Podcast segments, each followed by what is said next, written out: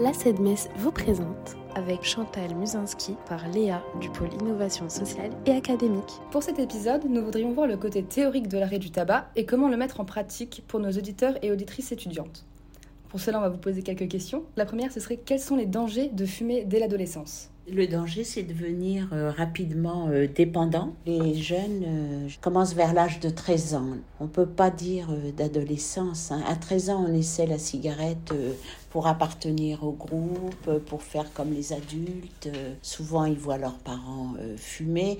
Donc, la première cigarette, elle est dégueulasse. Hein je sais pas si vous fumez, mais bon, euh, c'est pas terrible. Hein. Mais on insiste. Hein. Les jeunes euh, insistent parce qu'il faut absolument euh, s'identifier au groupe. Et puis petit à petit, à l'adolescence, vers 17, 18 ans, eh bien, on est dépendant et puis on fume régulièrement. Hein. C'est le risque de la première cigarette. Alors pas pour tout le monde. Certains vous diront j'ai essayé, j'ai trouvé ça tellement dégueulasse que j'ai pas repris. Mais généralement, le début c'est 13, 14 euh, j'ai déjà vu 12 ans, hein. mais bon, ce sont ces âges-là pour, euh, à l'adolescence, devenir dépendant. Et du coup, si on commence à l'adolescence, est-ce qu'on aura plus de risques de développer des maladies plus tard au niveau de la santé? Non, pas plus de risques. Euh, on développera euh, quand même des maladies. Alors, pas tout le monde. Hein. Vous aurez toujours un qui vous dira Oui, mais mon grand-père, il a 90 ans, il fume, il n'a jamais rien eu. Oui, d'accord, ton grand-père, mais bon, 99% euh, des cancers, quand on fume, sont dus au tabac. Hein. Alors, il n'y a pas que le cancer du poumon. Hein. D'accord. tous les cancers. Les produits toxiques du tabac sont dans le sang que le sang circule dans tout l'organisme. Cancer de la vessie, c'est lié au tabac. Cancer bon, des poumons, bien entendu. Et puis les maladies cardiovasculaires. Hier, j'ai reçu une dame de 72 ans, euh, sage-femme, qui va avoir un pontage, euh, qui a fait un AVC euh, au mois d'août, qui n'arrive pas à arrêter de fumer. c'est une conséquence du tabagisme. Il faut absolument parler des femmes enceintes aussi. sur l'enfant, ça a des incidences, bien entendu. Alors, bon, on va clore le chapitre chapitre maladie parce que je voudrais pas que les personnes se culpabilisent. Faire appel à un produit ou d'ailleurs à un non-produit, à une dépendance, bon, ben, c'est son histoire de vie. Hein. C'est qu'à un moment donné dans sa vie, on a eu besoin d'une béquille. Donc le tout est de savoir et de comprendre pourquoi il a fallu cette béquille. Euh, c'est ça le travail le plus intéressant. Mais bien entendu, les dépendances s'installent et arrêter une dépendance, c'est pas une question de volonté du tout, du tout, du tout, parce que ça serait facile. Hein. Moi, j'aurais pas de boulot hein, si c'était qu'une question de volonté, hein. puisque c'est un phénomène de dépendance neurobiologique. Le cerveau a enregistré qu'il lui faut une certaine dose de, de toxines, de produits pour, euh, pour être heureux, pour se sentir bien. D'accord. vous avez parlé aussi euh, des femmes enceintes qui fument, mais est-ce qu'il y a des dangers supplémentaires pour les femmes qui fument? Ou c'est à peu près pareil euh, avec les maladies que peuvent avoir les hommes? C'est pareil. Il y a plus de 30 ans hein, que j'ai commencé. Je me souviens à l'époque, je suis une, infirmière de formation, et je me souviens mes cours de pneumologie à, l'école de... Jamais de cancer, euh, les femmes n'ont jamais de cancer du poumon. Mais parce qu'il y a 30 ou 40 ans, elles fumaient pas. Mais les femmes se sont mises à fumer euh, comme les hommes. Elles ont, comme les hommes, les cancers du poumon ou les maladies cardiovasculaires. Euh, quelle serait la raison qu'elles n'aient pas les mêmes maladies En aient plus au niveau des maladies cardiovasculaires Non, non, non, non, non, non, non. Mais du coup, quels sont les moyens qu'on pourrait euh, mettre en place pour arrêter de fumer? Alors le premier moyen, c'est le déclic. Au bout de 15 ans de fumage, à peu près, hein, euh, de fumage régulier, euh, les personnes ressentent les effets du tabac. Alors ressentent quoi? L'essoufflement, c'est que cavaler pour attraper son bus, on souffle. Hein.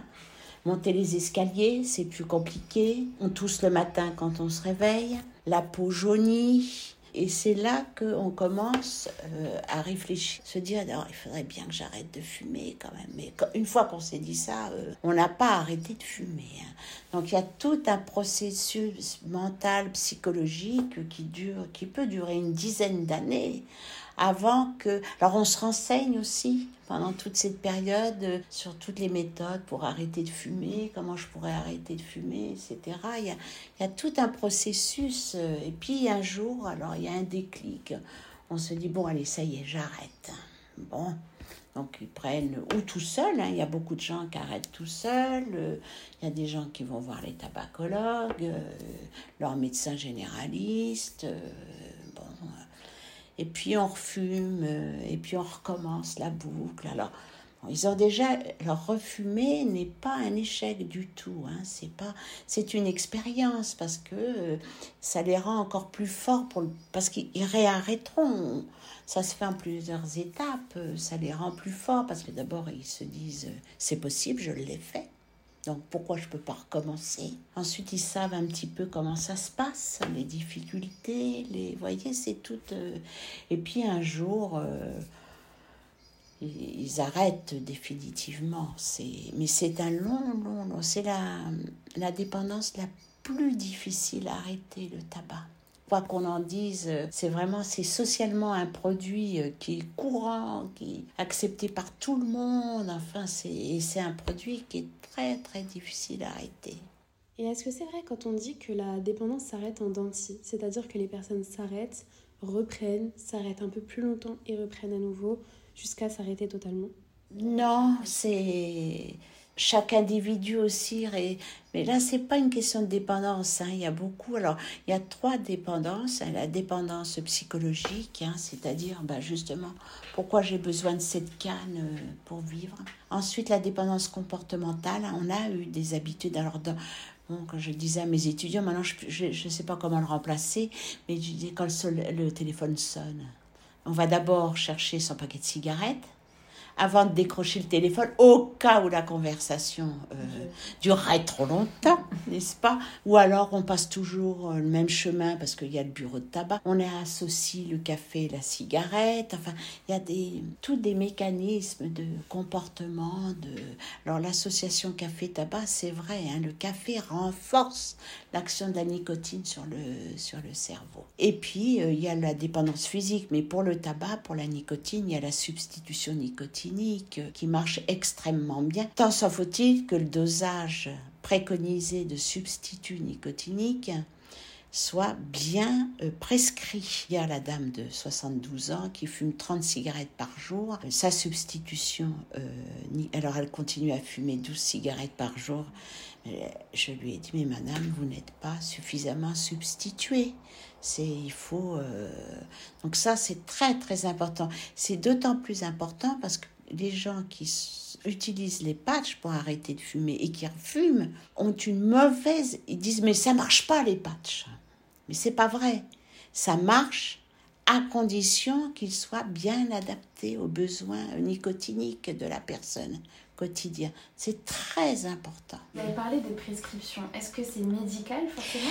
Alors moi, je suis infirmière, je suis diplômée de la faculté de médecine en tabacologie, en alcoolologie. Il n'y a que les médecins qui peuvent prescrire. Hein. c'est vraiment médical. Alors ce que je fais, je donne une recommandation et surtout pas une prescription parce que là, je peux aller au tribunal pour exercice illégal de la médecine. Il faut faire très attention. Donc moi, je donne une recommandation.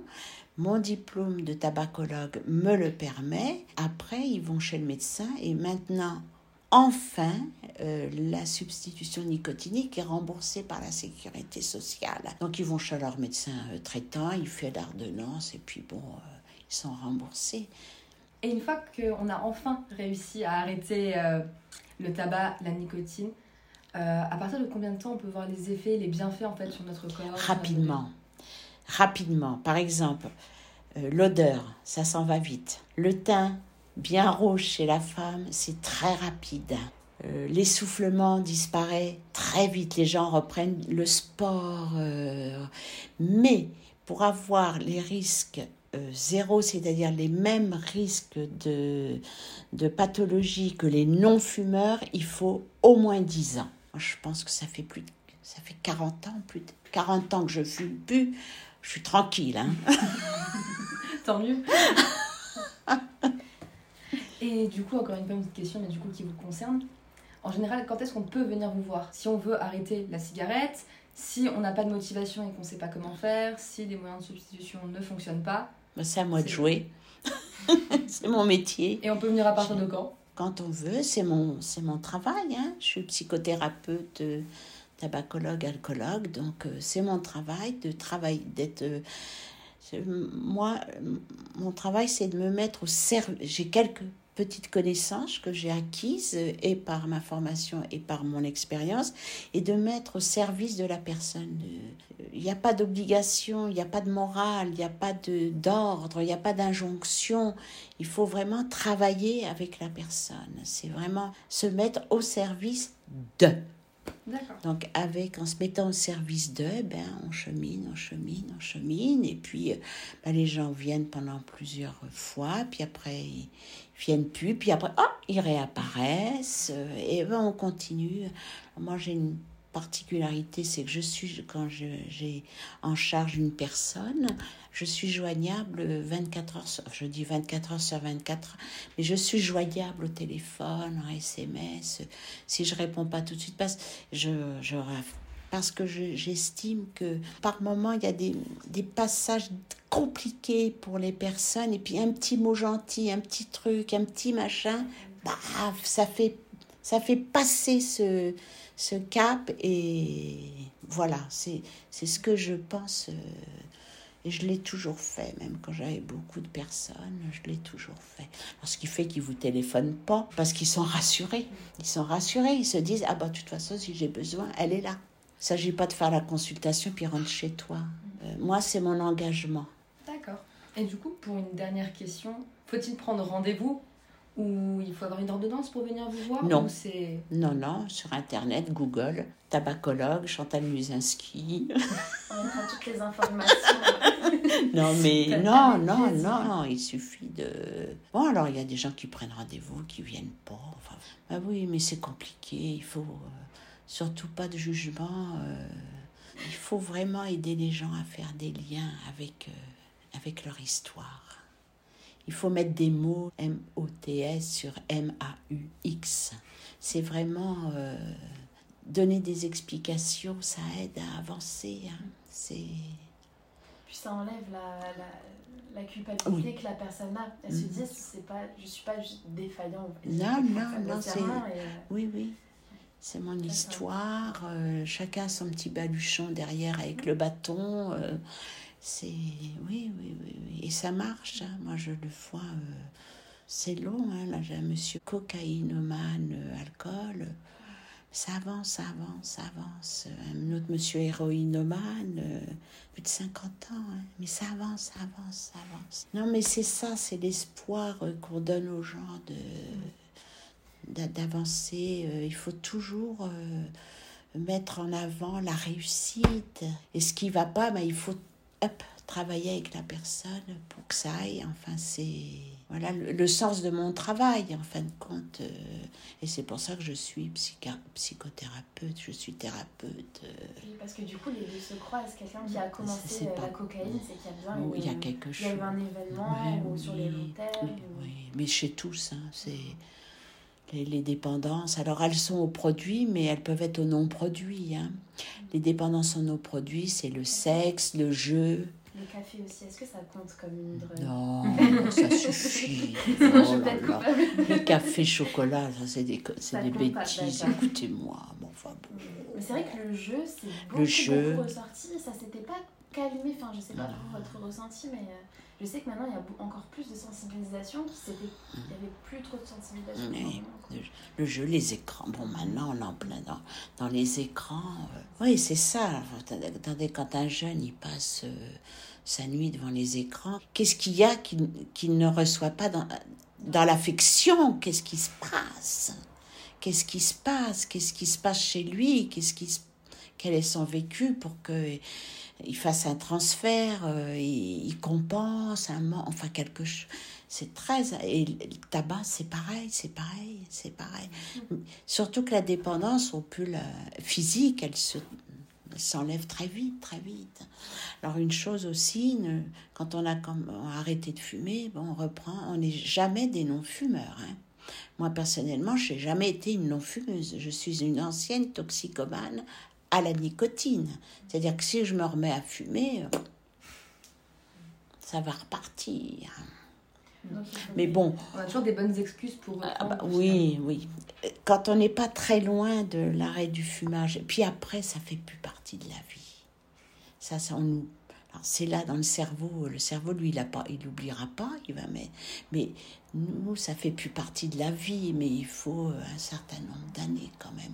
Et ça, c'est trois, six, trois mois, six mois, un an. Un an, ça commence à aller mieux. les cinq premières années, elles peuvent être bon, euh, mais bon, ça se fait. Hein. Vous êtes là pour accompagner les personnes. Voilà. Si jamais. Oui, si jamais, bien sûr, bien sûr. Du coup, quand on parle de cigarettes chez les jeunes, on pense aussi à parler de cannabis. Mais oui, vous faites bien de parler du cannabis, justement. Donc, euh, souvent, euh, les jeunes disent bah, Je ne peux pas arrêter de fumer parce que ben, j'utilise, je mets avec mon tabac mon cannabis. Bon, alors, ces deux choses, moi, je les dissocie. Je me souviens avec des personnes, euh, ben, on cherchait des solutions pour qui faisaient leur choix, consommer le cannabis, qui, qui avaient envie encore de consommer du cannabis, et puis on arrêtait euh, la cigarette. Alors il y a, moi, ce sont mes patients hein, à l'hôpital hein, qui m'ont appris comment on pouvait consommer le cannabis. Euh, j'ai un vrai recette, livre de recettes de cuisine. Qui m'ont appris. Je ne vais pas vous donner les recettes. On va passer de prévention à incitation. On peut dissocier les deux. Puis de toute façon, il va falloir un jour songer à arrêter le cannabis. Alors, il y a des personnes qui arrêtent les deux produits euh, en même temps. Ça, il n'y a pas de. Mais ce que je veux dire, il faut en parler. On peut en parler, on doit en parler parce que ça, c'est pareil. Hein, mm. pourquoi on a besoin de cannabis qui change absolument le comportement, qui est un produit dangereux euh, et qui a des incidences neurobiologiques très importantes. Et puis, en psychiatrie, euh, peut déclencher sur certains jeunes la, la schizophrénie. Hein, c'est, les études le montrent. Donc c'est un produit qu'il faut arrêter, mais euh, il ne faut pas hésiter à venir voir le tabacologue, même si on consomme le cannabis, et on en parle, on en discute, on avance avec ça pour, pour arrêter. Alors chacun à son rythme, chacun avec ses méthodes. Mais pareil, il n'y a pas de, de honte. Malheureusement, en France, ce n'est pas comme le légiférer, mais il faut absolument pas hésiter.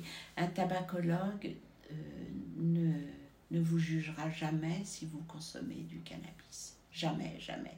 Il faut travailler sur ce produit. Parce que c'est vrai que c'est rendu tabou et donc des personnes n'osent pas consulter ou le cachent peut-être du coup à leur addictologue et euh, ils permettent pas de d'arrêter les deux, peut-être pas en même temps mais de façon euh, oui, progressive. Mais il faut en parler, il faut en parler. Bon, en plus, euh, moi, aujourd'hui, là, maintenant, il est je sais pas quelle heure, je voudrais consommer du cannabis à 20 heures. Il n'y a pas de souci. Hein, je descends dans la rue, je vais en trouver. Hein. Donc, il faut, arrêter de se voiler la face aussi. Enfin, c'est un produit de consommation, je vais dire, courante. On va pouvoir dire ça comme ça. Donc, euh, bon, les pouvoirs publics. oui, et l'ignorer ne, ne, permettra pas d'aider les personnes qui en sont euh, qui en souffrent aussi, finalement. Absolument. Il ne faut pas. Euh, eh ben, on vous remercie. C'est répondu Magnifiquement. Nous remercions Madame Chantal Musinski d'avoir répondu à nos questions pour cette partie plutôt théorique et nous vous invitons à regarder notre épisode 2 déjà posté sur le témoignage d'une personne ayant arrêté le tabac depuis plusieurs mois.